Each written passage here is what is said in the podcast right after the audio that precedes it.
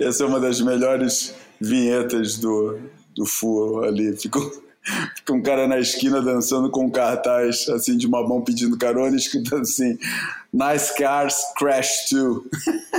e o cara fica na esquina do semáforo dançando com a placa. Essa é boa. Bom, vamos de vinheta. Esse podcast conta com o apoio da DHD Brasil. Começando o boia número 116, na companhia dos meus amigos de sempre, Bruno Bocaiúva de volta. Viva Bruno! Bruno ou Marcos? é, eu, eu, a gente se, se impôs uma, quase uma pegadinha, né? Acho que fica para semana que vem, Marcão. Falei com ele agora, estava com as pendências em casa lá e, e, falou se a gente confirmar, ele, ele tá junto com a gente semana que vem. Beleza. E o João Valente. Salve, salve João. Salve, salve. Aqui estamos. Eu mais perto do Marcos do que vocês. É, vamos ver se semana que vem a gente consegue juntar os quatro. Ô Bruno, você recebe muito elogio ou, ou mais insultos quando te confundem com o Marcos? Cara, não, mais, mais elogio.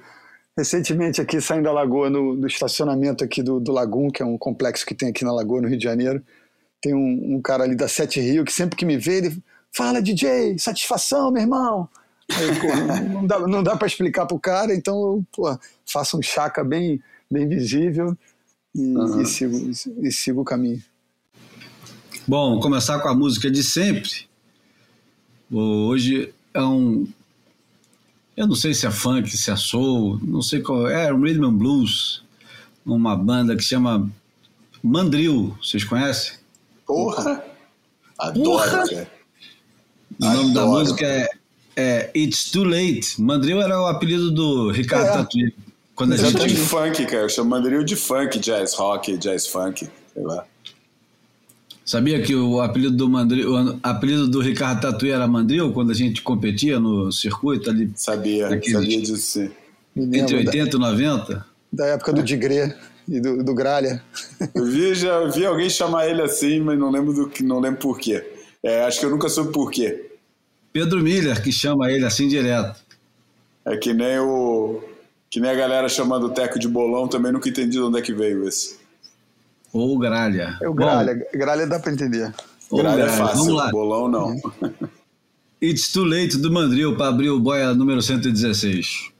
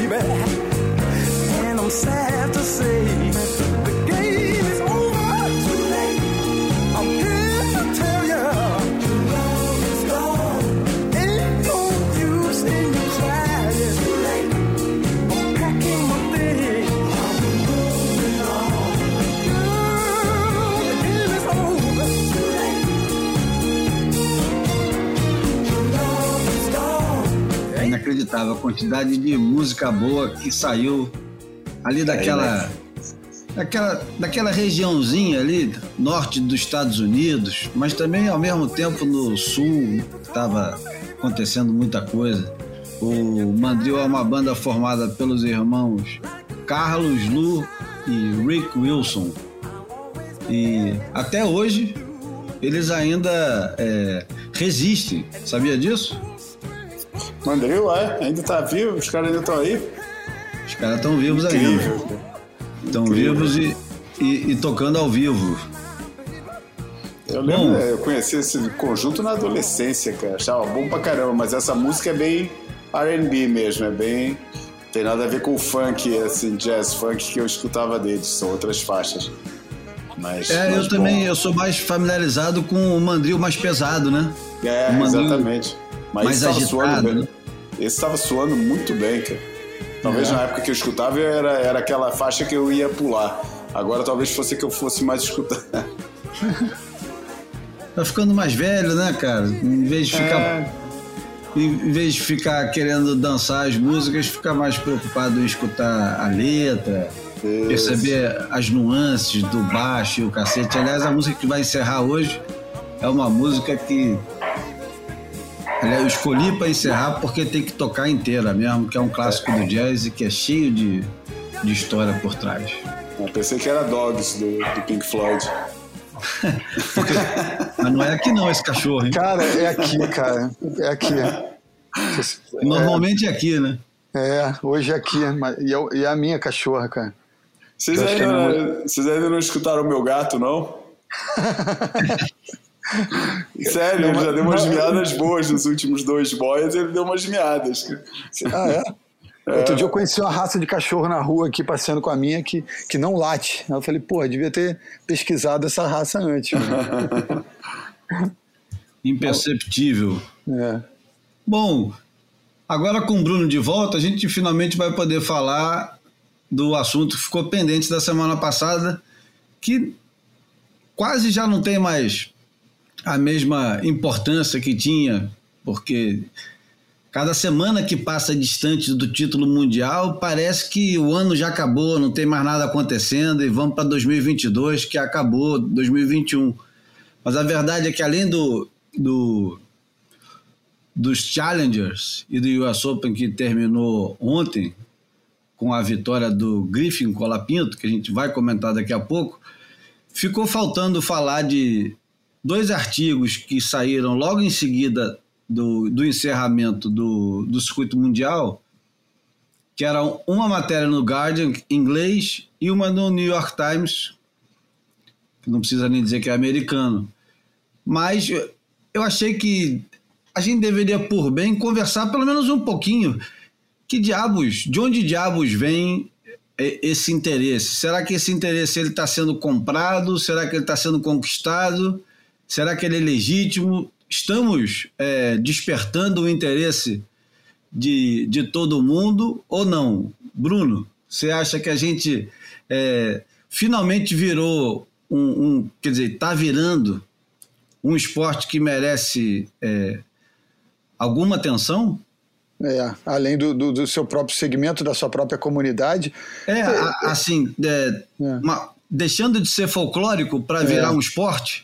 É, eu, eu acho que não. Acho que, assim, sim e não, né? Eu acho que eh, tem, tem lampejos de, de- de- em momentos aparenta que a gente esteja caminhando para isso e eu acho que de fato se a gente for aferir a, a audiência de tudo que aconteceu essa temporada, pô, fatalmente os números da, da final serão os maiores de todos. Mas eu acho que é, esses proferidos aí, esses gigantescos de milhões e milhões, eu acho que tem essa, acho que tem uma, uma ótica, um, um viés aí de, acho que multiplicador, né?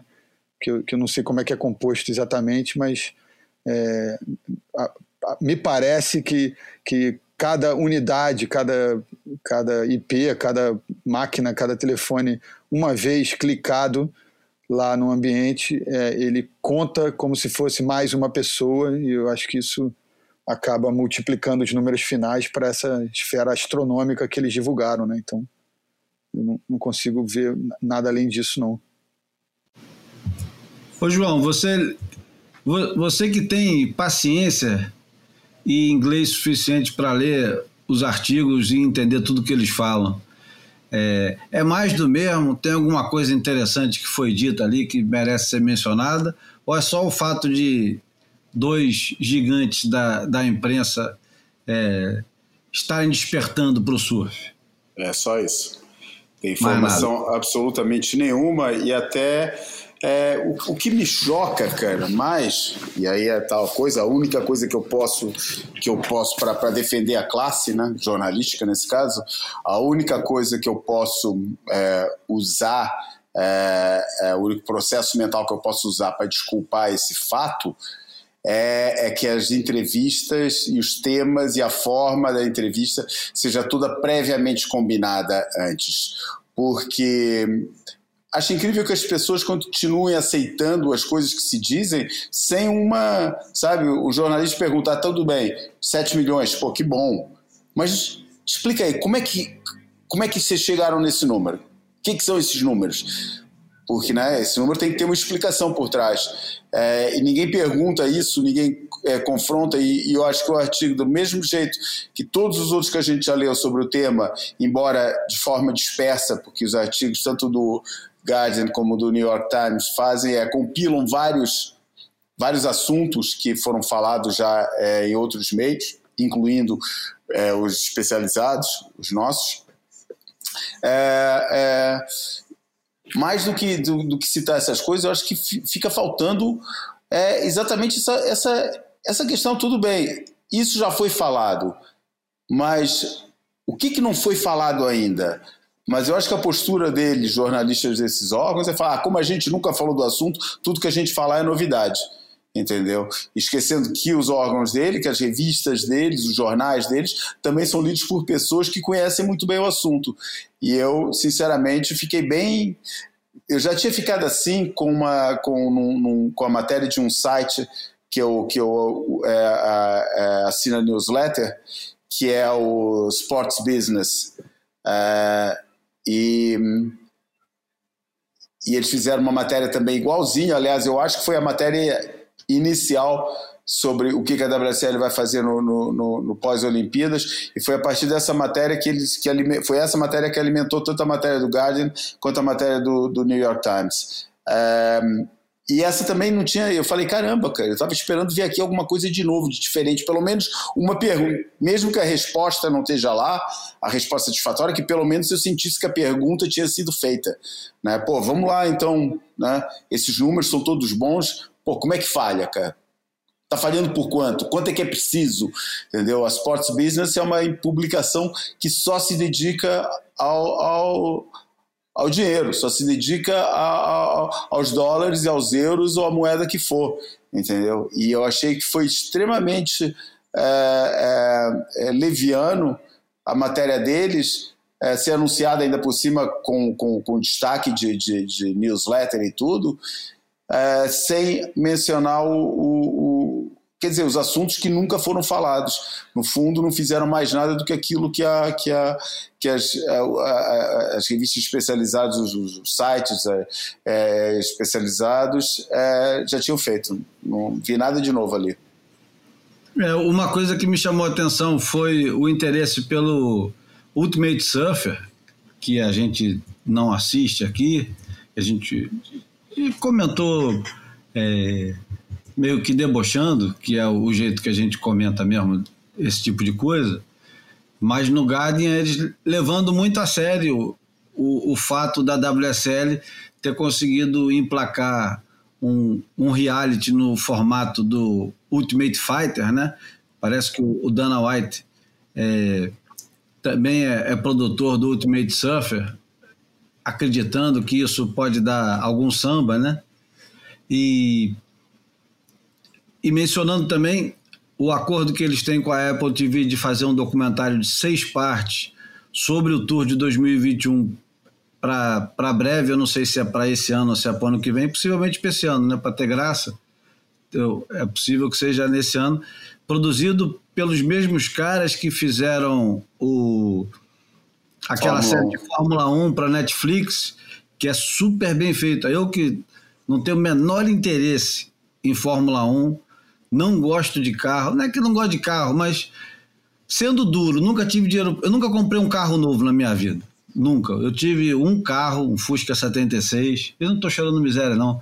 Mas é que nunca foi uma coisa que, que brilhasse fizesse brilhar meus olhos. Relógio, carro, não sei, essas coisas me pareciam tão supérfluas, né, diante de, de uma viagem até qualquer lugar que desse para pegar uma semana, duas semanas de onda.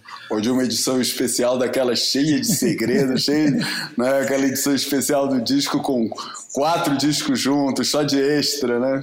Aquela. Não, mas aí não dá para comparar. Peraí, eu vou gastar 60 dólares comprando a edição do Pet Sounds, que tem é, 12 CDs, o instrumental, os demos, versão.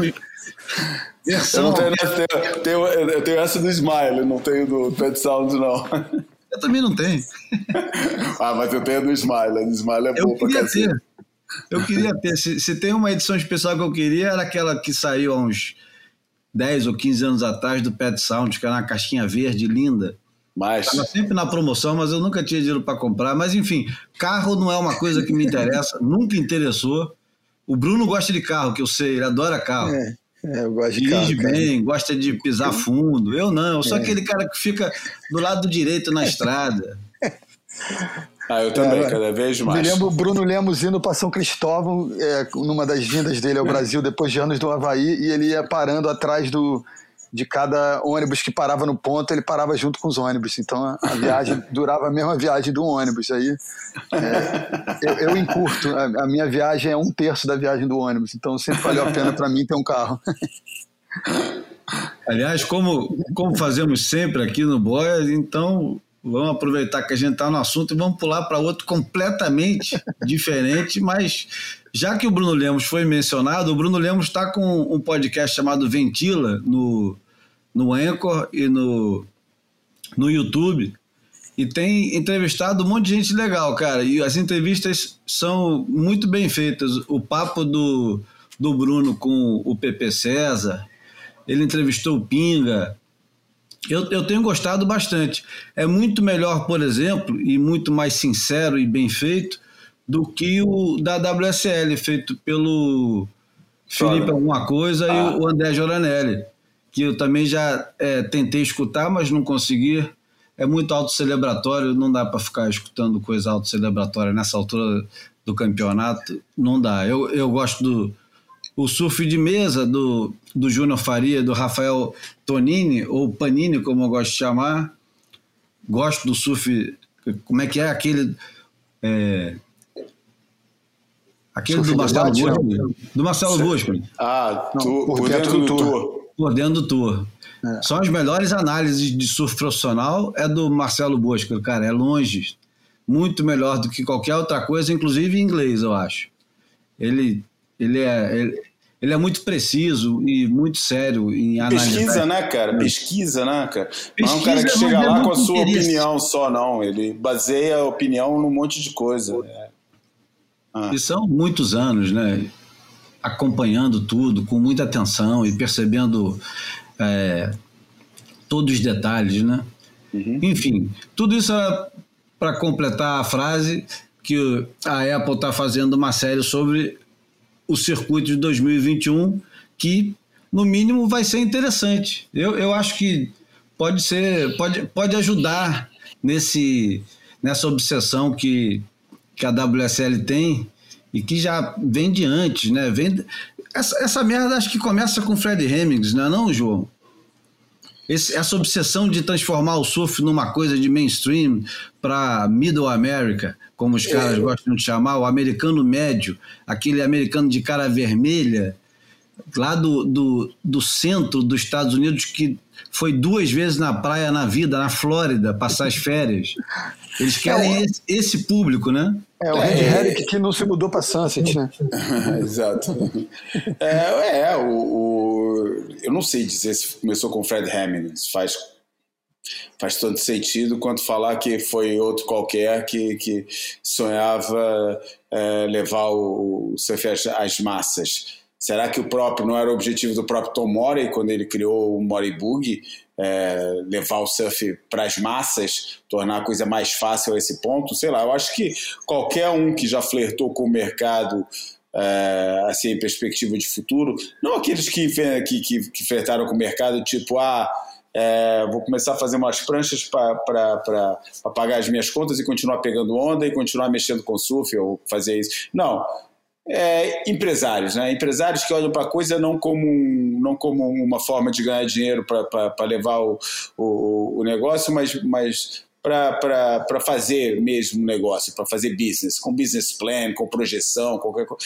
Esses caras, pô, ficam flertando com esse mercado, claro, porque é o um mercado grande, é um mercado que, é muito maior do que o mercado que se interessa é, por onda. Não sei se foi o Fred Hemmings a começar, mas que existe essa ambição, ah, eu acho que continua existindo.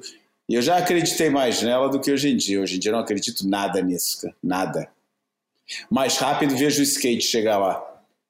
Aliás, aliás só para vocês saberem, é, me chegou um, um, número que eu não posso agora precisar de onde é que vem. Isso é uma coisa que eu não tive tempo de pesquisar, queria pesquisar, e, mas, e valia a pena pesquisar, mas as, me chegou aqui uma estatística que o esporte mais visto das Olimpíadas foi o skate, depois futebol, depois o surf. É, me falaram, me falaram é, é, isso e eu tenho que verificar isso, se vale ou não. Por isso eu nem vou falar é, o nome de quem, o nome de quem me passou essa informação. É, depois falarei se conseguir confirmar essa informação. Eu já sabia que a audiência do skate tinha sido muito grande e, e eu acho que o skate dos esportes que fizeram estreia, eu acho que deu uma lavada em todos os outros. É, acho que foi o esporte que realmente mais impacto teve da, dos que entraram agora. É, e eu acho que é, naturalmente é um esporte muito mais virado para esse para esse para essa conquista desse grande público anônimo do que o do que o surf, né? Que eu acho que está condenado a ser sempre uma coisa de de quem está muito interessado no assunto, né? De quem de quem sabe de quem vive de certa forma aquela velha máxima de que o surf é um esporte de participantes e não de assistência. Eu acho que a tendência é ser cada vez ser sempre assim. Acho que não, não pode ter uma época que é eu acho que vai ficar sempre altos e baixos. Nunca vai se tornar uma coisa que todo mundo vai querer ler sobre o assunto no, no, no jornal. É, mas no Brasil, começando... quando ganha Medina e tal. E, como, tipo, como o nosso olhar é filtrado pelos nossos interesses, e quando eu digo isso, não estou nem falando da gente aqui, não, do nosso quadrado aqui. Estou falando da, da estreia da, da, da escalada nessas Olimpíadas, que ela foi muito falado quando os, os esportes novos, o, o, o, novo cardápio incluía surf, skate, escalada, uhum. e, e eu não vi um frame de escalada direito, né? Então, assim, direito? É, eu não, vi eu nada, né? Eu nem lembrava que a escalar, aliás, além de surf é. e de skate, eu nem lembro que mais que entrou. É, tinha, tinha escalada na parada. Aliás, eu acho que eu só vi skate e surf mesmo. Acho que não vi mais nada das Olimpíadas. Não, cara, não, não, não é durante o dia, que não, não, não dava, não, não conseguia ver, não conseguia assistir. Aliás, era durante eu a noite, mas mesmo assim não, não assisti. Eu vi uma coisa ou outra e tal, mas, porra. Eu adoro, eu assisto com todo o interesse do mundo o. A, porra como é que eu... Esqueci ah, até o nome da modalidade. Não, é que envolve tanta coisa que eu não queria reduzir, por exemplo, chamar de corrida, não é? Atletismo. É. Ah, tá. Toda, todo, tudo em, em torno do atletismo é muito interessante, cara, e muito fascinante. Adoro também o judô. No, porra, eu gosto de. Ah, vi um pouco de judô, sim.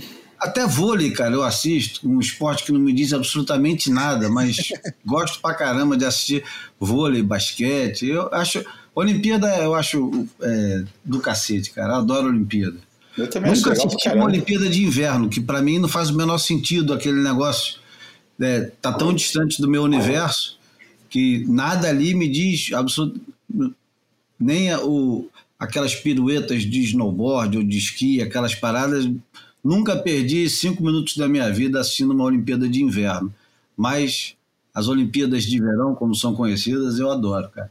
Continuando no, na matéria do Guardia, só para arrematar, é o seguinte: eu, eu gostei do jeito que o. Bom, os ingleses eles têm um, um olhar normalmente mais detido, mais cuidadoso com as coisas que eles resolvem é, falar nunca é uma coisa frívola, né? Daquele negócio, ui, que legal o pessoal sem camisa pegando onda, não. Então, é, no finalzinho, o, o camarada que assina a matéria, que aliás não sei nem o nome, vamos ver quem é que assina a matéria. Não, não sei o nome da pessoa que assina a matéria.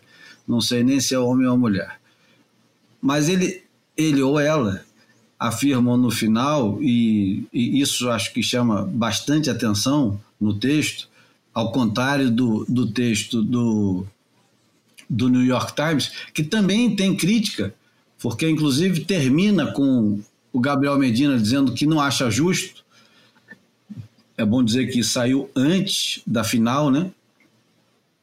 E o Eric Logan é, responde é, o que, que ele acha, se ele acha que vai ser justo e tal, e ele obviamente dá uma resposta super diplomática. Mas no Guardian, o, o autor do texto, no finalzinho, fala que o Ultimate Surfer quer copiar o Ultimate Fighter, que foi um fracasso.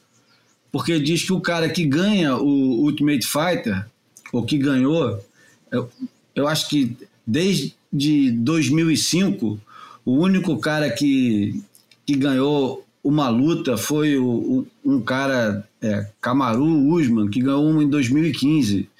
Ah, é, que a... nigeriano, se não me engano, né? Eu não faço a menor ideia. É, é outro é. esporte também que não me é. diz absolutamente nada, é hum.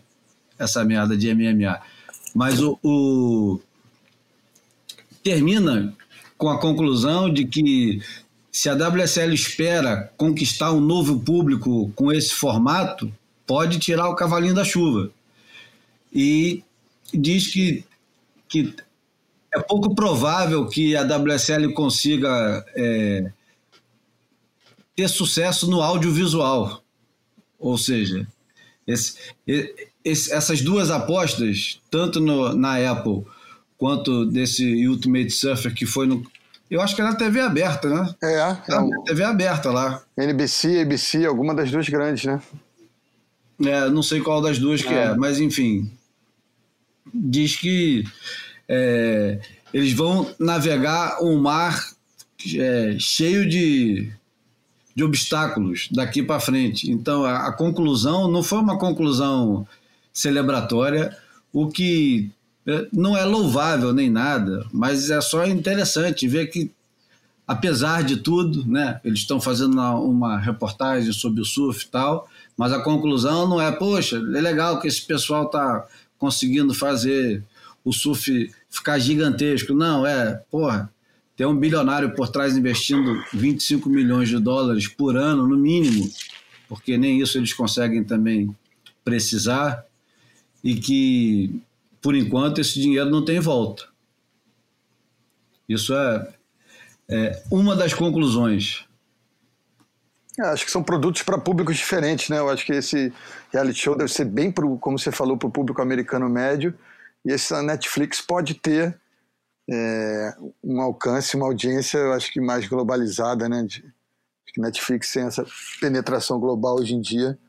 Acho que pode, pode contemplar aí um, um, um sucesso mínimo aí. Eu pelo menos estou curioso para assistir. Enquanto que a curiosidade para o Ultimate é uma curiosidade para quase mórbida, né? Saber que, como eles lidam com, com essa questão do reality show ou, da linguagem é, unida ao surf, né? É. Bom, um, um, assunto que ficou também de fora há algum tempo do, do da nossa pauta tem a ver com os filmes de surf, eu vou falar então de, de duas coisas. Uma, eu já sei que o Bruno é, vai faltar, mas a outra talvez ele, ele tenha, já tenha se dado conta, que já foi compartilhado há algum tempo. Mas um camarada chamado Julian Hoff, J-O-L-Y-O-N, não é Júlio, é Jolion Hoff. Ele criou um site, um site, é, o site está disponível para todo mundo, mas o site é australiano que chama The Surf Film Archive. E esse, esse site tem uma conta no Instagram que é uma beleza de acompanhar. Ele vai colocando, semanalmente, ele vai colocando pequenas pílulas de, de filmes de surf que foram muito pouco vistos, alguns bastante vistos, né? Inclusive, é, ano que vem o Morning of the Earth faz aniversário e vai ter um, uma, uma edição especial, mais uma edição especial. Eu tenho uma edição especial aqui de. Acho que é de 25 anos. Será que é de 25 anos em DVD? Pode ser, João? O quê?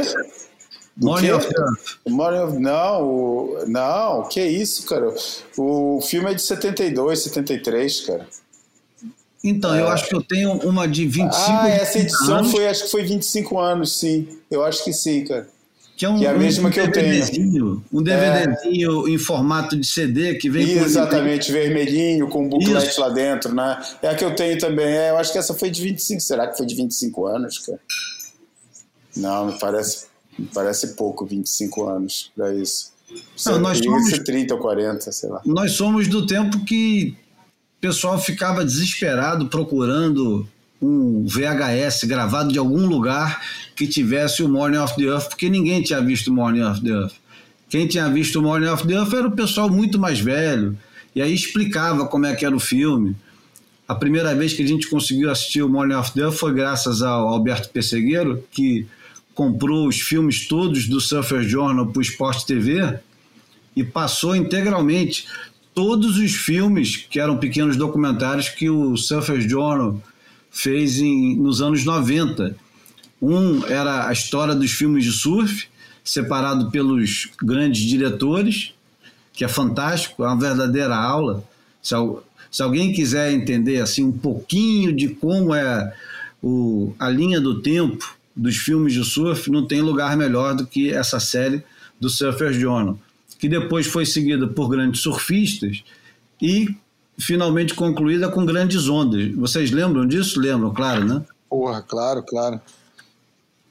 Então, esse cara agora, ele criou um site que chama The Surf Film Archive, é, se eu não me engano é isso aí, surffilmarchive.com, e ele ele está é, recuperando filmes que foram praticamente perdidos. Filmes dos anos 70. Eu, eu, por acaso, tenho alguns deles e são cópias assim que um amigo arrumava, um viajou para Austrália, trouxe um DVD, o outro tinha um VHS muito antigo, o outro comprou de algum colecionador. Eu, aliás, até comprei alguns de, de um colecionador no eBay um tempo. Vendiam os DVDs assim, bem safados mas é, era o que tinha, né? E agora esse camarada botou quase tudo, então tem trechos do do Morning of the Earth, tem trechos do do arquivo do porra, cara, do arquivo do do do parceiro do Jack McCoy, João, como é que é o nome dele?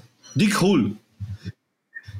Tem é, Bob Evans, que também é pioneiro dos filmes de surf lá na Austrália.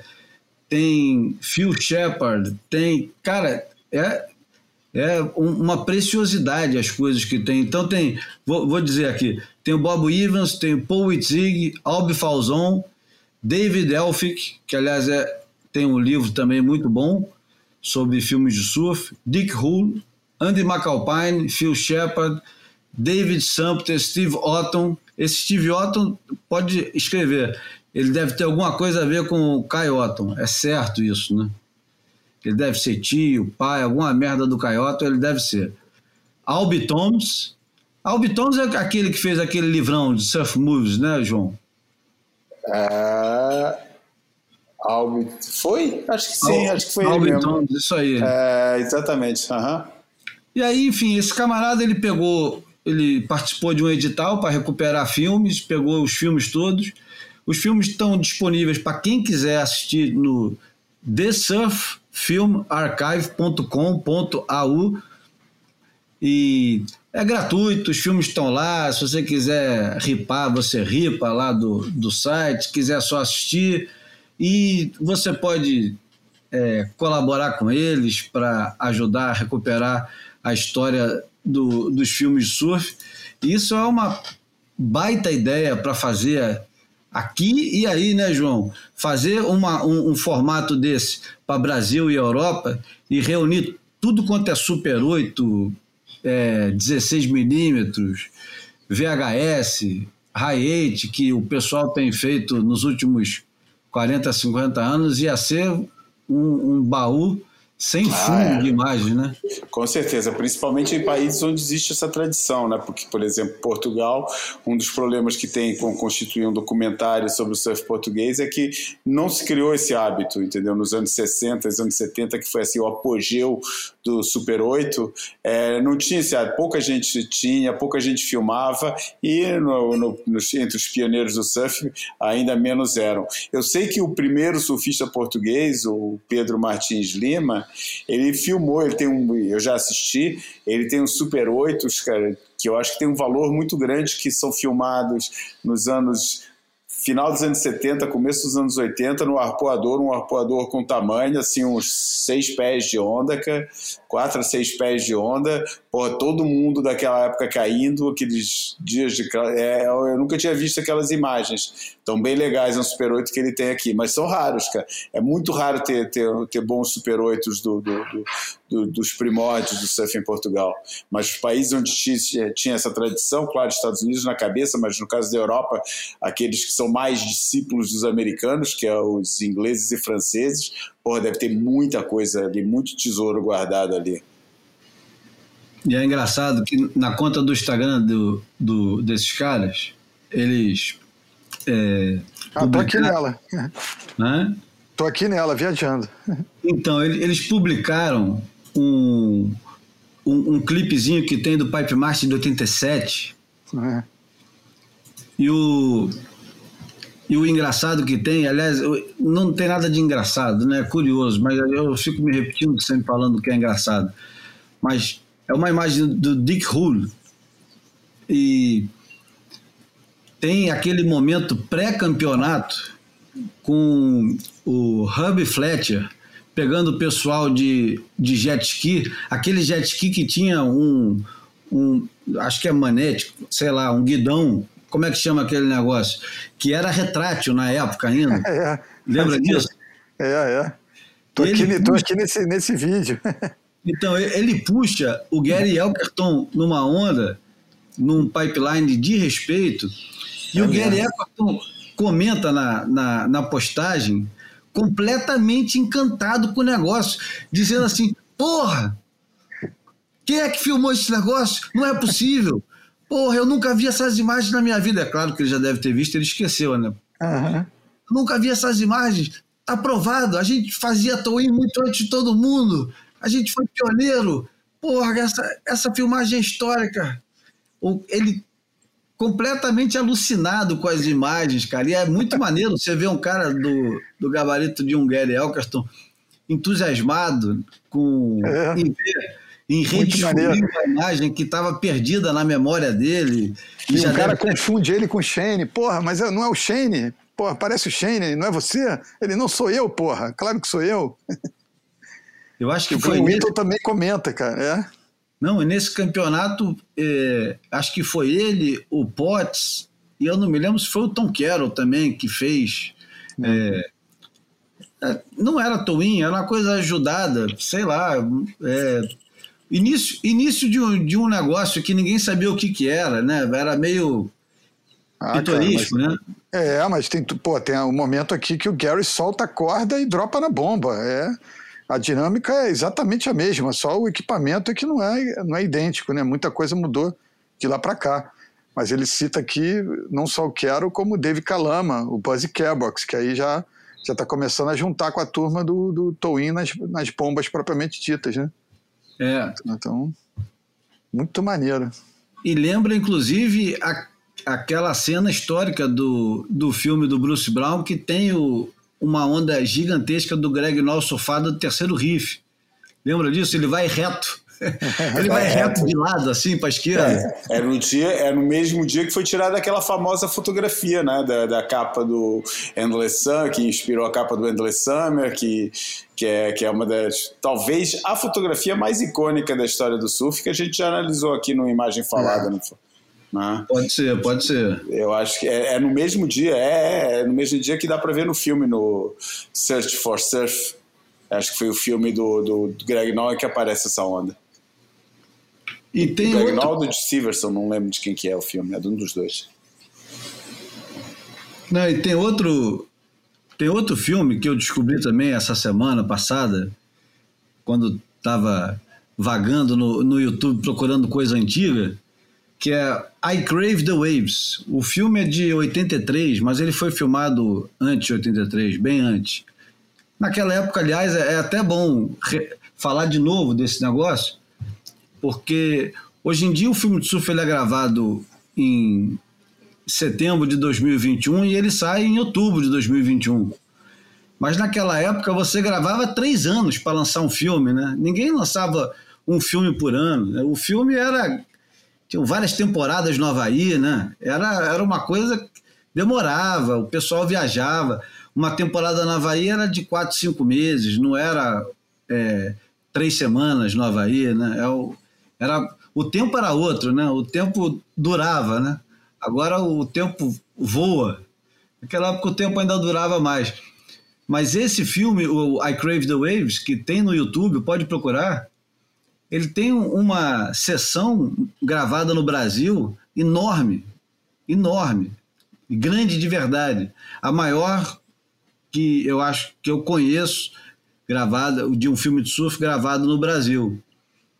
E eu, o, o, o engraçado pra cacete, isso é de fato engraçado, é que eles não devem ter pego ondas boas quando estavam aqui, e aí eles vão para a prainha e dizem que o mar está alucinante, e corta para cenas do Havaí, assim, Raleiva, Off the Wall, claramente não é a prainha, né?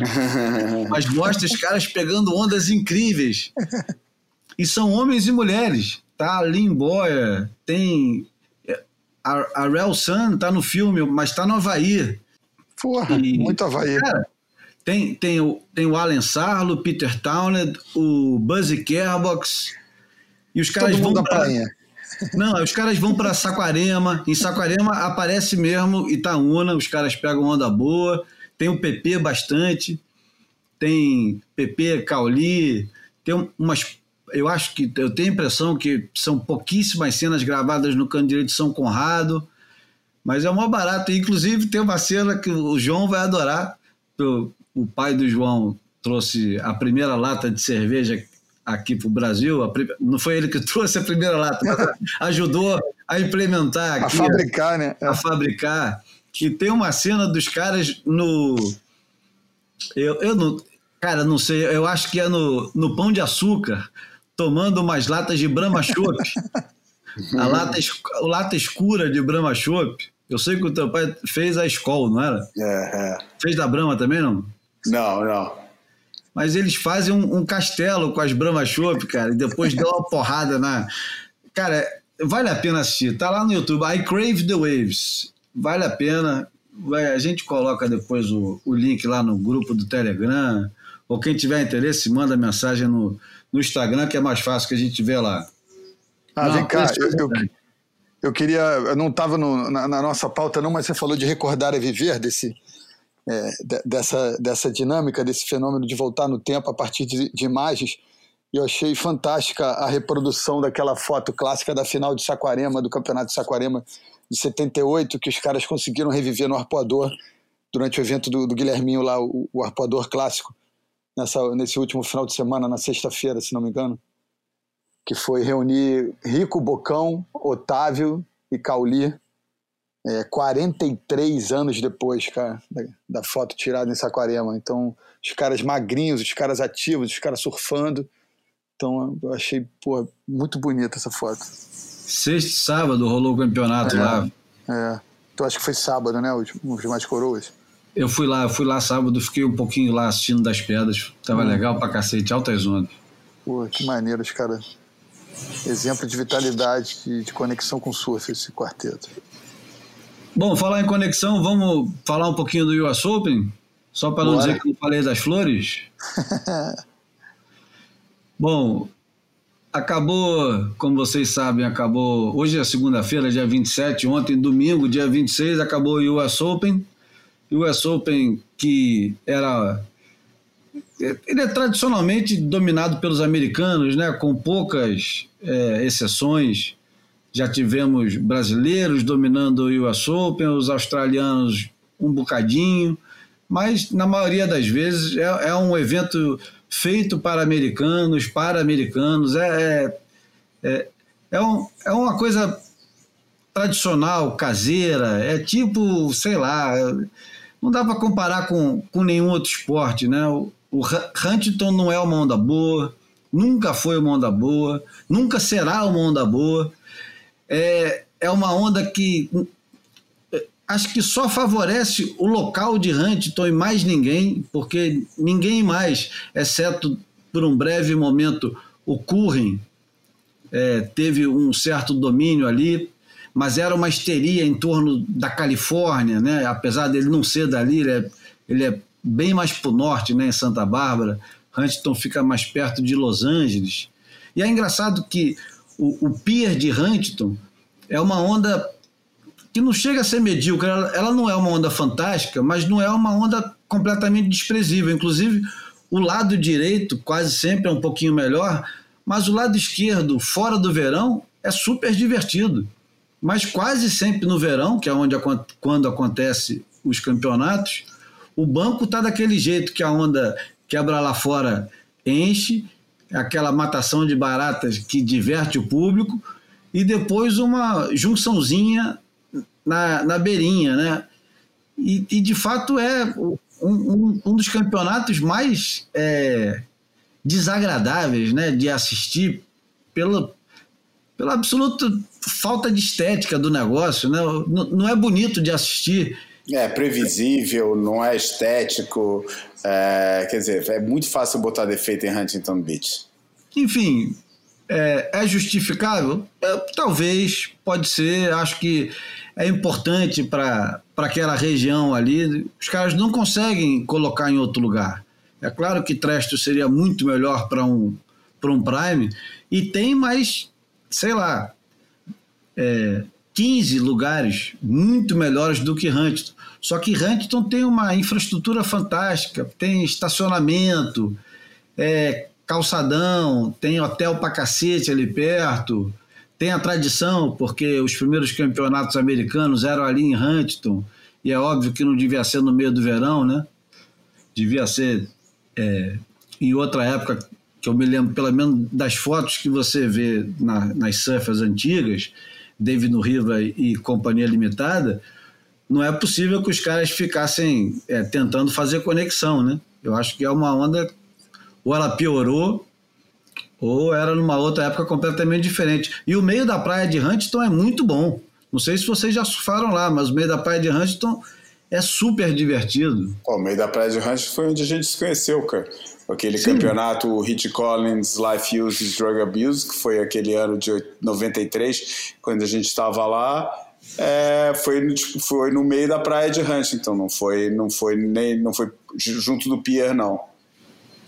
É, e concordo é com você, o lado direito, o lado norte do Pier é bem melhor a onda do que no lado sul, corre bem mais, cara. Pelo menos na época do campeonato, né? Brookhurst Street é o nome da, da rua que, onde fizeram esse campeonato, que era uma etapa do circuito americano. Brookhurst, era uma ondinha perto da beira, deliciosa, e estava bom, aliás, o mar. Deu de terral, tinha altas ondas. É. Enfim, não é por falta de opção, mas talvez seja um pouquinho de falta de criatividade e um pouquinho também de preguiça de tentar inovar, como é, nós fizemos aqui no Brasil. Apesar de que aqui no Brasil é, a inovação foi uma volta ao passado, né? Que a gente primeiro começou a fazer é, no arpoador, depois perdemos o arpoador, o negócio foi para o sul, foi para São Paulo. Quando voltou para o Rio, foi para a Barra, ficou um tempo na Barra, ficou pulando de meio da Barra para Postinho e finalmente descobriram que o melhor lugar era Saquarema e em Saquarema não tirou mais. Digo que o, o salto não foi muito para o futuro porque Saquarema, junto de Ubatuba, são os lugares onde tinha os grandes festivais de surf, né? De repente faltava, falta isso para a WSL abraçar algum outro lugar que é, seja folclórico, mas que tenha onda boa também. Não precisa ficar em Huntington o resto da vida, né? Será que isso é exigência dos patrocinadores, Bruno? Porra, é capaz, cara, porque assim, é, eu acho que junta tudo isso, né? É, infraestrutura, acessibilidade, a indústria muito por perto. Você imaginar, porra, que, que Costa Mesa também tem boa parte da indústria sediada, e, de novo, estamos flertando com, com, com Trestles, com, e, e ali para aquela região, só se, talvez fosse para San Diego, né, para ter uma infra semelhante de estrutura e ondas um pouco melhores. Tal. Mas eu acho que você começa a lidar com, com outros patrocinadores, com outro. Né, com, com, com apoio do poder público de outra região, então você já vai para o condado de San Diego, né, mais o Orange County, né, então, enfim, tem, tem, tem um pouco dessa, dessa preguiça institucional somada às facilidades, né. O que você acha, João? É, cara, não, cara, eu acho que Huntington tem o seu lugar, sim, cara. Porra, que história é essa de, porra, de. de é, logo, logo, a galera do Brasil, né? Logo no. no, no não, logo num, num, podcast brasileiro, ou, lusófono, o que a gente quiser chamar aqui, é, a gente está falando de, de, qualidade de onda, cara. É, porra, a gente pega onda ruim também, cara. Porra, aliás, pega bem mais onda ruim do que onda boa. Eu acho que é, é, o, o, Huntington tem o seu lugar, cara, tem a sua história, tem o seu, seu passado, sabe? Tem um monte de momentos interessantes que tem a ver com, com, com Huntington. É, e eu acho que tem, tem, tem o seu lugar, sim, cara. Porra. Senão daqui a pouco, quer, quer dizer, daqui a pouco não, porque o mundo tá, o, o, o profissional está caminhando exatamente na direção oposta. Mas no olhar dos idealistas, é, porra, então o cara marca 10 etapas em mental high, vai ficar do cacete. Só tudo, só onda boa, só perfeição. Não, é, acho que a graça está exatamente em ter ondas desafiantes, e desafiante significa também tecnicamente desafiantes, cara. Pô, e Huntington é uma onda tecnicamente desafiante, cara. É, eu quero saber, pô, e ainda por cima é interessante por quê? Porque a fórmula é sempre a mesma, entendeu? Por isso o surfista já sabe o que, é que tem que fazer ali. Eu fico interessado em saber como é que ele vai resolver essa equação. E eu acho que só isso já é suficiente para tornar a etapa é, interessante para a gente toda a tradição, toda, toda, toda esse, essa coisa. Eu, ah, sabe, eu fico até quase constrangido dessa defesa, mas é para. É, eu tenho uma, uma, relação afetiva com, com a competição em Hamilton. É, eu me despertei para o surf no início dos anos 80, que é justamente quando o Hamilton começa a fazer palco, é, ser palco do Tour, de etapas do Tour, e eu era encantado pelaquela dinâmica do, do, do OP Pro de praia cheia, de grandes ídolos e de uma onda que, porra, estava né, parecida com as ondas que eu surfava no dia a dia. E, enfim, é, até aquela, aquela matação de barata tão tripudiada recentemente, né? E, e teve aí um, um vídeo do Cook of the Day que fez muito sucesso, os caras botando a galera em crise de flatulência é, clipado esse áudio de peido junto com, com a galera matando barata para fazer a conexão, para esculachar com a onda, e eu acho, me, me, me remeto, é, é, fica ecoando na minha cabeça uh, uma frase que, se não me engano, é do Gabriel Pensador, que diz assim: é, onda pequena é para quem surfa bem. então, assim, eu acho que a onda pequena, a onda mal formada, essa onda de, de duas sessões separadas por aquela sessão meio morta, exige pô, muito tecnicamente dos caras. Eu acho interessante. Eu, eu confesso que eu, é, é, sem a presença dos tops de elite, é, eu acho que o nível do show fica bem mais embaixo, né?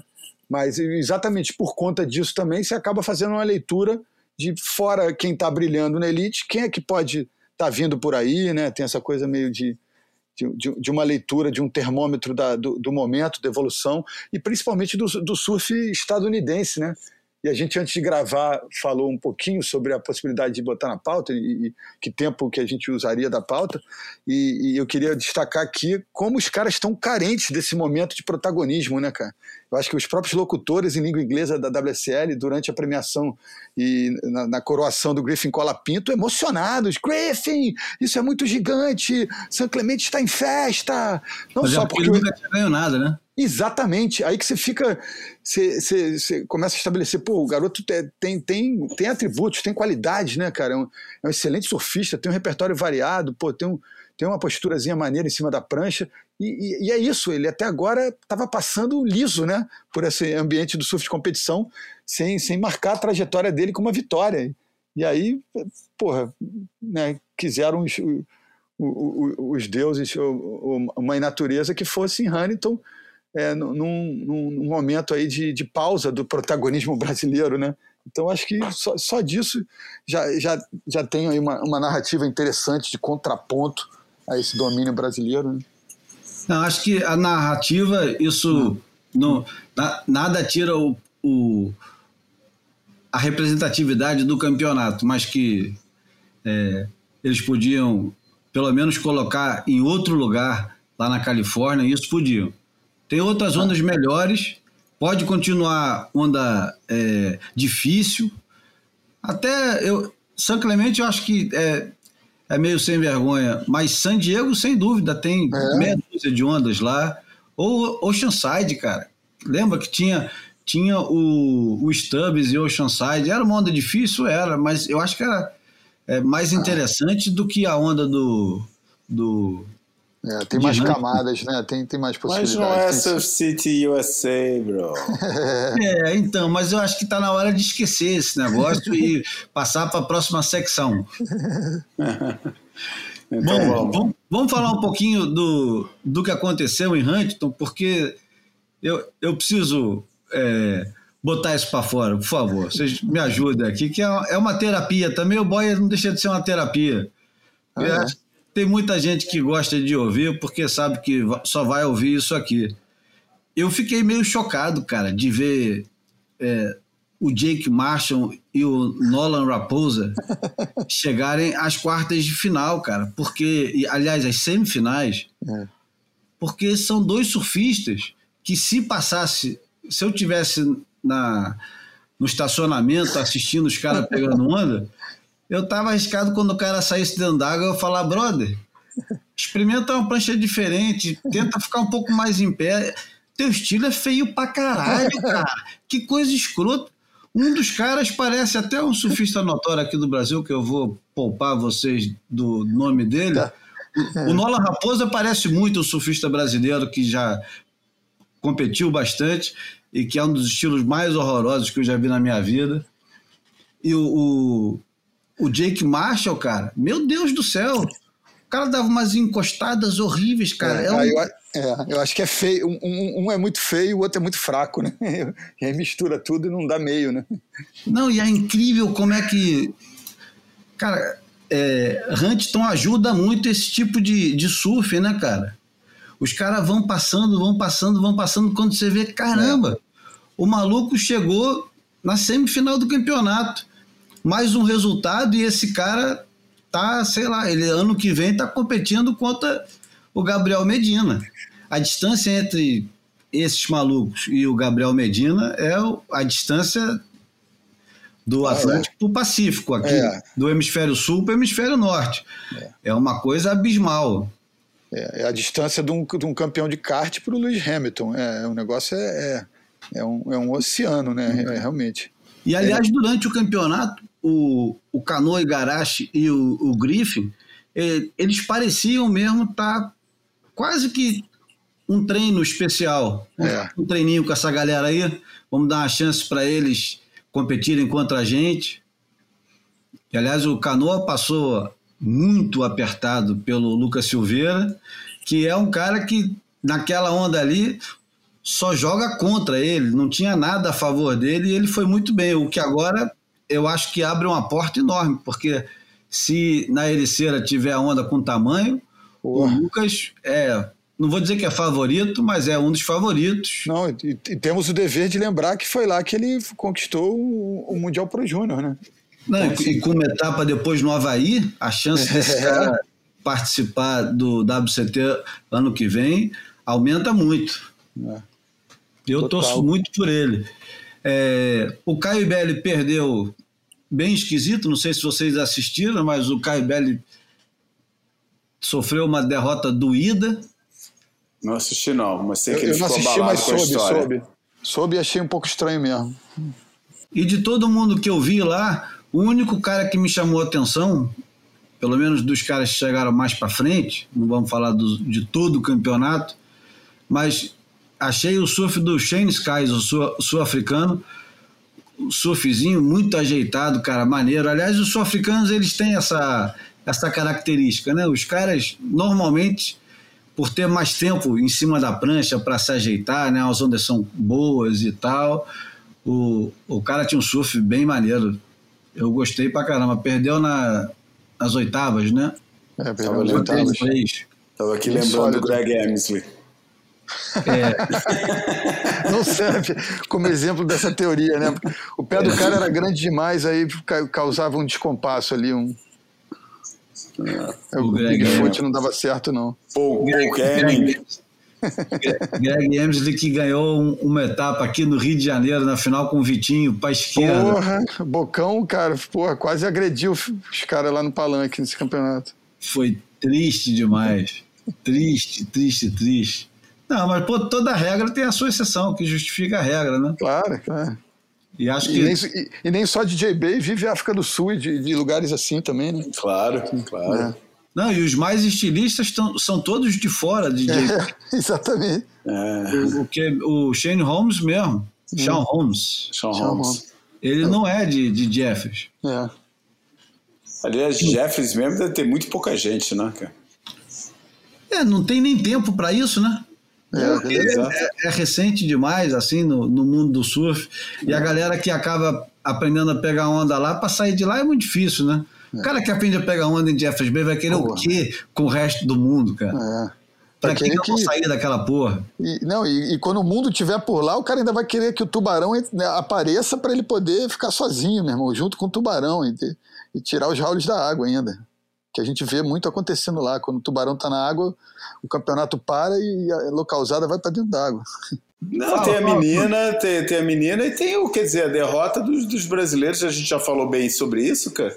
Não, não falamos não. nada sobre isso. Pô, foi, acho que foi o pior resultado coletivo do surf brasileiro em muitos anos, cara, entendeu? E tava lá geral, no, no sabe? Todo mundo do Challenger tava lá e todo mundo perdeu de cara, nem todo mundo com, com o resultado esquisito como o do Caio.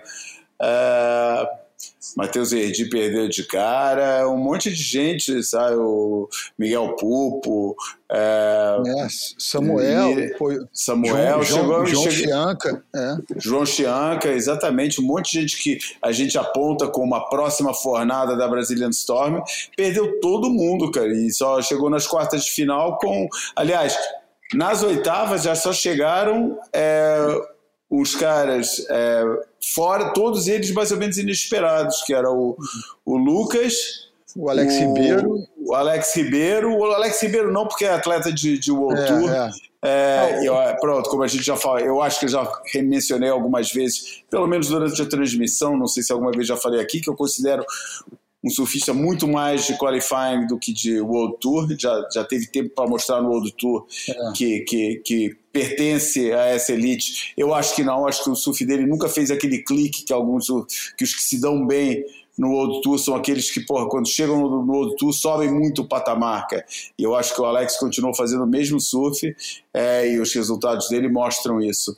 E, e enfim, mas tinha ele, tinha o Alex e tinha aquele Grosja, Edgar Grosja, que eu nunca tinha escutado nem falar dele, cara. Acho que se deu bem recentemente no, no evento, acho que em El Salvador, né? O, e, enfim, é sólido, cara. Ele parece um, um Tominho Não, ele é sólido, sim. É. Né? É. Uhum. É, tava lá Michael Rodrigues, tava lá, pô, uma porrada de gente, gente com experiência, Ian Gouveia, gente com experiência de, é. de, de, circuito mundial e perdeu todo mundo. Será que. E é o, o o lado curioso disso aí, né, é que durante anos a gente viveu segundo o paradigma de que onda ruim favorecia brasileiro é, e onda boa favorecia os gringos. Nesse momento é exatamente o contrário, né? Quanto melhor está o mar, mais os brasileiros se destacam e quanto pior, pelos vistos, está, mais chance tem os gringos de, de se darem bem. É, não sei, eu não tenho nenhuma conclusão para tirar sobre isso, é só a mesma constatação desse facto e e, da, é. e, da, né, e desse fator dessa, de mais uma transformação do paradigma habitual que a gente está assistindo agora. Né? É, Porque isso é real, isso é real. Essa identificação não é, não é, não é, não é especulação, não. Essa imagem de que onda ruim favorece brasileiro até hoje persiste. Ah, né? é, até hoje. Claro. É, claro. e, que onda, e que onda boa favorece os, os gringos. Até é. hoje essa persiste também, apesar de tudo, até hoje persiste também, quando nenhuma delas hoje em dia se sustenta. É, é, é vero. Eu fico pensando se a gente não está aí diante dessa é, assim, na sombra desse talento, porra, tão especial do, do trio Medina, Ferreira e Toledo, e claro que Iago também não estava, tem, né, tem um, um, subgrupo aí também que, da elite que, que não compareceu, mas a gente estaria um pouco refém né, de, de, né, desse protagonismo deles e eles não estando em cena, de fato, esse fenômeno todo, esse movimento todo perde a força, né? Então... Mas perde a força, a pergunta é, ele perde a força porque realmente, tirando esses três, não tem essa força toda? Ou, ou melhor dizendo, ele perde a força para o que era a comparação entre o surf estrangeiro e o surf brasileiro ah, antes da, da, da, Brazilian Storm, ou perde a força só por não ser o líder absoluto da coisa e está equiparado? Entendeu? É, tirando, tirando esses três, o resto fica nivelado. Vocês acham que, tirando esses três aí, que o, que o, que o surf brasileiro está nivelado com os outros ou continua ainda assim sendo superior? É uma ótima pergunta, mas acho que, acho que não. Acho que é, continua sendo superior. Eu acho que mesmo, é, é, por exemplo, esses meninos que a gente falou aí que são a esperança de renovação da tempestade, se você botar esses caras, né? é, fizer um, um, um, pequeno circuito de cinco etapas com ondas variadas, eles não vão perder para Jake Marshall, para Nola Raposa, para João Chumbinho, porra, né?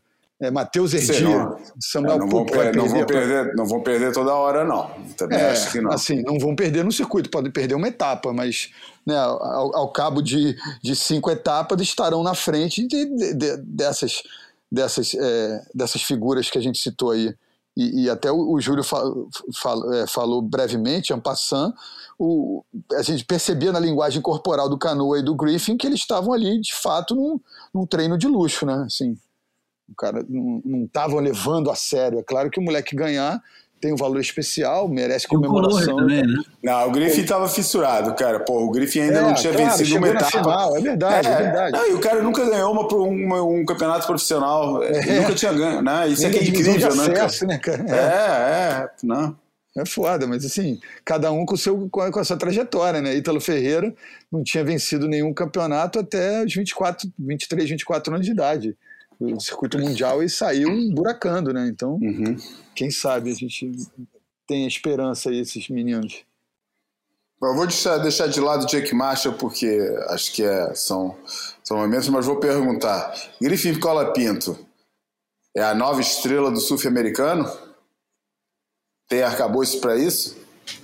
Ah, eu não sei se é a, a nova estrela, né? Porque é, para começar, eu acho que ele não é novo, né?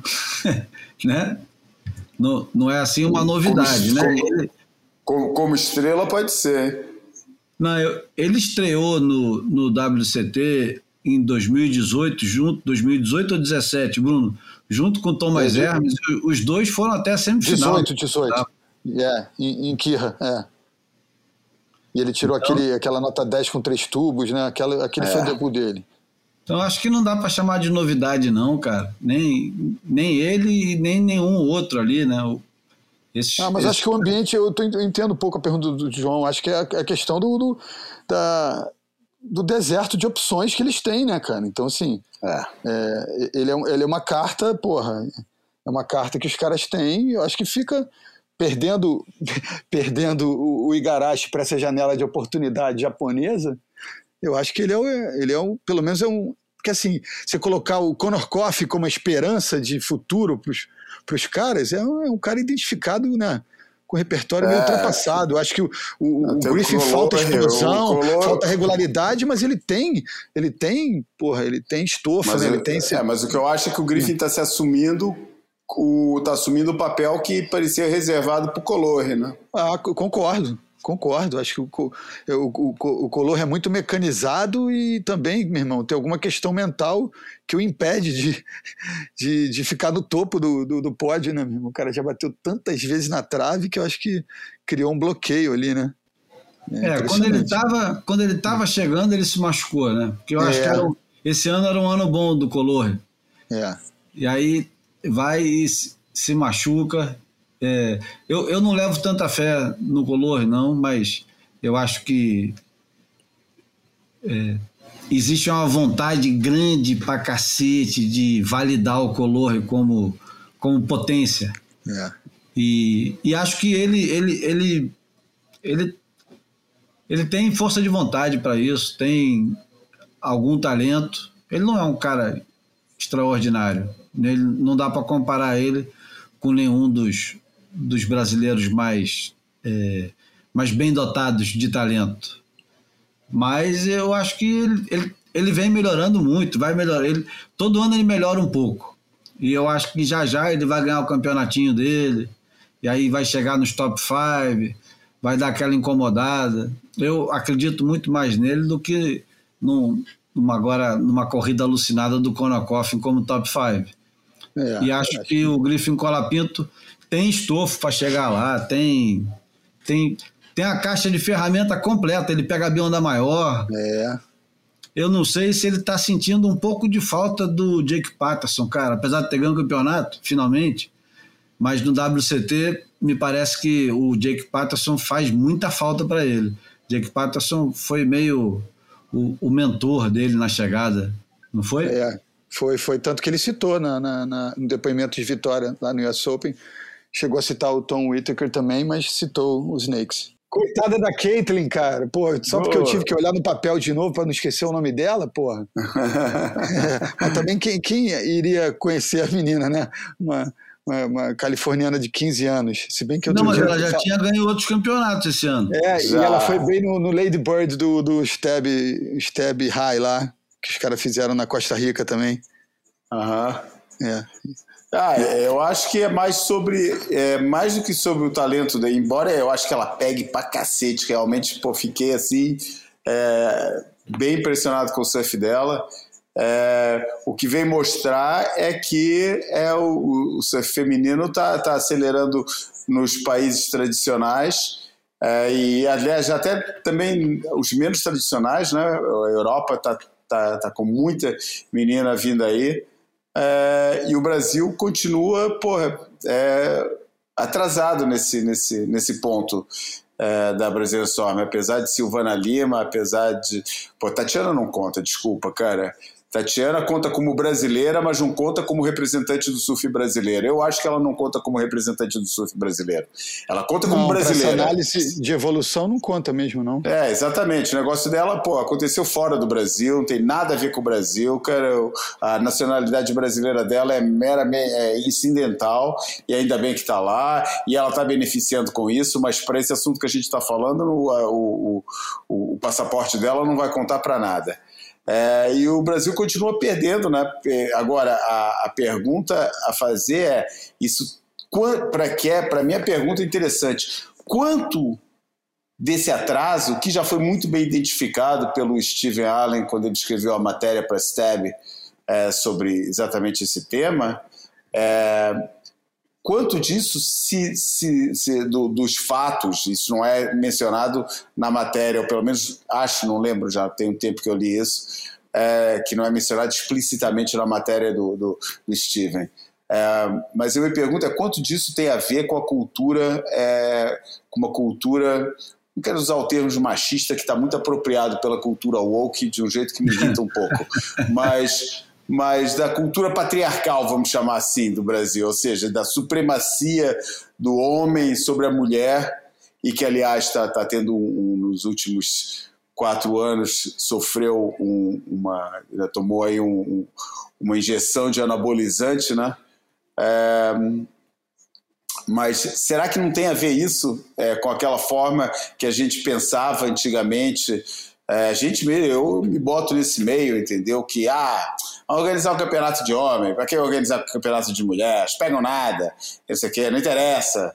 Uh, será que não tem um, um, pouco a ver essa ausência de um, de um trabalho de base importante uh, de organização de campeonatos, de, de treino orientado para surfistas? Pô, porque eu sempre achei que as surfistas brasileiras iam chegar no título mundial de surf antes dos homens porque eu sempre via a, a mulher brasileira, ou pelo menos as, né, as meninas com que eu cresci no Brasil, era um, tinha um lado que, por exemplo, em Portugal, só muito depois, estou falando muito depois, é, Estou falando só nesse milênio que começou a surgir um pouco, que é aquele menos mais moleca e menos madame. Sabe como é que é? As meninas. é, o, o eu lembro de, de uma amiga minha é, brasileira que veio morar em Portugal bastante tempo e foi a primeira surf, é, ela vinha para cá de bodyboard e, e, se jogava nas ondas grandes, se jogava nos coxos de bodyboard e se destacava por isso que na época o bodyboard estava começando em Portugal também, tinha pouquíssimo é, e ainda não tinha aparecido as meninas do bodyboard portuguesas, ou ainda estava muito no começo, então ela era um grande destaque, porque além de ser o único bodyboard que a gente via nas ondas grandes na Ericeira, era, era mulher, né? hoje em dia mora no Havaí e tal. Eu lembro de ela falando, é, da gente conversando, ela fala que ah, eu acho as meninas aqui muito madames, cara. Entendeu? Falta, falta aquele lado da, da, da, da, menina que cresceu de joelho ralado, querendo jogar futebol com os homens, é, sabe? Esse, esse que o pessoal aqui em Portugal chama Maria Rapaz, né? É, e que, que eu, eu, sempre vi isso muito no Brasil. Hoje em dia, eu acho que no Brasil as meninas são muito. Eu vejo as minhas sobrinhas e tal, acho que as meninas querem ser madames muito cedo é no Brasil, sabe? Aquela coisa de, pô, com 10 anos já tá pintando unha e se maquiando. É, cara, para mim me soa um pouco estranho, entendeu? Isso, acho isso um pouco esquisito.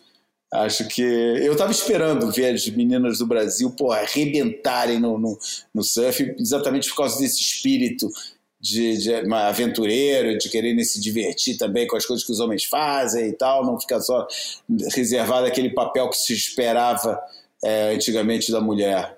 Não sei, é, espero não, não, não ofender muita gente com isso, mas é um, é um fato que eu acho que deve ter uma explicação Aliás, tem várias, mas eu quero saber é a subexplicação. A gente já viu que não tem porque está faltando estrutura de base para o surf feminino, pelo menos crendo naquilo que eu, que eu vi no, no, no que eu li na matéria do Steven, é, e que eu não tenho razão nenhuma para duvidar. Eu quero saber por que, que isso falta. Por que, que não tem um circuito forte é, de, de, de, surf feminino no Brasil? É, não sei, não sei por que, que o Brasil perdeu esse trem que eu achava que, que, que era um trem que ia ser naturalmente liderado pelo Brasil. É. Eu, eu não tenho essa resposta, cara. Eu, não, não, não tenho mesmo. Porque o Brasil verdade, continua, você... né? O ah. Brasil continua dependente do talento individual, né? Ou aparece é. uma, um gênio espontâneo como a Silvana. É, ah, é por aí né, mesmo. E na verdade, sim, é que você falou esse trem. Esse trem do feminino também viveu de, de dessas locomotivas. É, unitárias, né? Então, assim, a gente vê, tem Tita, Jaqueline, né? Você, você, não, você não vê um, um processo, você vê personagens né, isolados. Claro que porra, teve circuito Petrobras, teve Super Surf, existiam plataformas que não existem no momento. Mas eu, eu tento investigar esse, esse, essa movimentação e eu, eu, vejo muita gente, muitas meninas, eu sigo algumas de categorias de base. É, eu acho que a gente, talvez a gente veja aí no, nos próximos dois, três anos um, um grupo delas ascendendo. Mas no momento eu estou vendo elas só se agruparem e, e, começarem a engrossar a casca. não vejo é, a, a, a, própria filha do Caixote, a Tainá, que parecia preparada para voos maiores, acabou que, enfim, ainda não decolou, né? E, e, tem uma série delas nesse processo, tentando botar a cabecinha de fora e tendo dificuldade, né? É, uma coisa que me chamou a atenção no, no US Open foi que aquilo ali certamente não é uma onda que favorece os meninos. Acho que se ali se, se fica ruim para os homens, para as meninas piora bastante. O, esteticamente, que eu digo. E eu acho que o surf é um esporte esporte, sei lá o que você quer chamar, mas como competição, ele é seguramente muito mais estético do que é, de desempenho. Para mim. Mas eu sou velho. Essa semana o, o Matt Walsh, é, no Sunday Joint, menciona o Vitor Ribas. Ah, é? É uma pena que ele diga que o, o Vitinho, apesar de tudo que ele fez, ele vai ser lembrado por duas coisas: por não ter pego onda na bateria em pipe, por ter jogado pedra nos juízes e nas Maldivas, depois de uma bateria que ele se sentiu é, prejudicado, para não dizer roubado. Mas, enfim, é. é. Vai lembrar Enfim, ele, né, cara? Pô, ninguém exatamente. vai lembrar. Ninguém é. lembra dessas merdas, cara. Ele é que sabe disso e reproduz. E a partir do momento que. É. é isso é, porra, cara. Isso é, é. é profecia é autorrealizável, né, cara? Porra, é, o cara. É uma leviandade, tá, né, meu irmão? É, é, Não, é ele que tá, ele que tá promovendo essa memória, entendeu? ele não pode. Tipo, eu não me vou me esquecer, eu não vou ficar. Isso para mim é. vai ser o que vai lembrar ele. Porra, ele tá dizendo que eu... ele conhece o cara tão pouco que ele, ele tá lembrando desses dois momentos. É, na é, verdade, são fé, tá, são fé diversas. praça né, pública a ignorância dele, né? A respeito é... do, do, personagem. Não digo nem a ignorância geral dele, que obviamente que não faz sentido dizer que ele é um ignorante, né? o cara que produziu a obra que ele produziu, mas em relação ao Vitor Ribas, ele é um ignorante. Ele podia não, ter é falado assim... que, o cara, que o cara foi pô, roubado quando o Damian Rob Good ganhou dele no Sul, né, decidindo no CT de 2005. Porra, podia ter falado né, que da, da, da bateria com Greg Emes na barra. Podia ter falado que ele estreou, os brasileiros, por causa dele, estrearam a cultura de levantar o, os, os, compatriotas no ombro quando ele ganhou do Todd Holland em Lacanau 95. Ele podia ter pô, pegar, pego carona em várias narrativas mais elogiosas, né? Ah, sem, sem, sem é. esquecer da, da, da, do terceiro lugar no Alternativa. Pô, com 16 é, anos de idade. Com é. 16, 16 é. ou 15? Achei que era 15. É, é 8-8. Eu acho que é 16, cara. É, 88 okay. ele tem dois a menos que eu, acho que é 16. Aham, tá.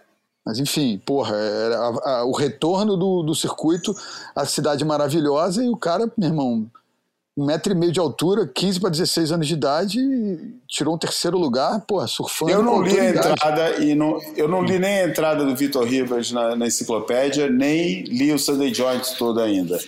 Mas, é assim, eu, conhecendo o trabalho que o Matt Walsh faz, eu duvido que todos os fatos importantes, claro que não ao, detalhe que você estava mencionando agora, mesmo porque não dá para ir nesse nível de detalhe na enciclopédia, acho que precisa de, de, é. de mais.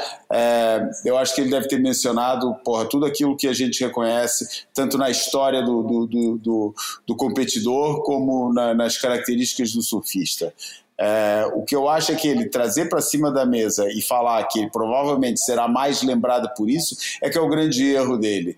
Uhum. Entendeu? Eu acho que é de fato um. É, é um, é, um, é um elemento que não dá para passar por cima. É, ele não ter pego nenhuma onda na bateria em pipeline porque estava apavorado com as ondas. É uma coisa que não dá, é, é relevante. Não, é, também o acho. assunto é relevante. Já Agora, pedra nem acho. Já pedra eu acho totalmente. Pô, já teve surfista que fez coisa bem pior do que jogar pedra, cara. Já teve surfista que distribuiu tapa em cima do, do, do, do palanque, cara. Pô, teve coisas já bem piores do que isso, cara. É, é a mesma coisa que se ele reduzir isso, pô, é falar, porra.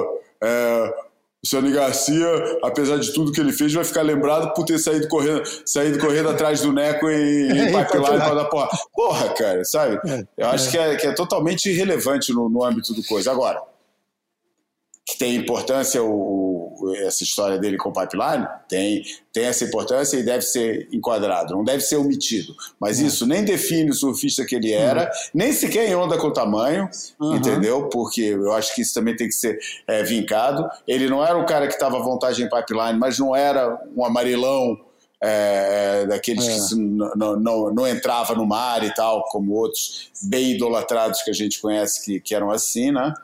Uh, e, e, e, acho que, que, é, um, que é, um, é um detalhe numa carreira do primeiro surfista brasileiro que avisou, fala, porra, a gente pode chegar lá, cara. Vocês hum. abrem o olho aí, cara, que a gente vai chegar lá uma hora, cara. É, pô, ficou em terceiro lugar, sabe, cara? Porra, surfou bem em em Chopo, é, sabe? Eu acho que. É, foi vice-campeão em Fiji contra o Ock, enfim, não estava grande, mas é, é cloud, era cloud break, enfim. É. é. E para terminar, é uma música que é, vou falar um pouquinho do disco e um pouquinho da música.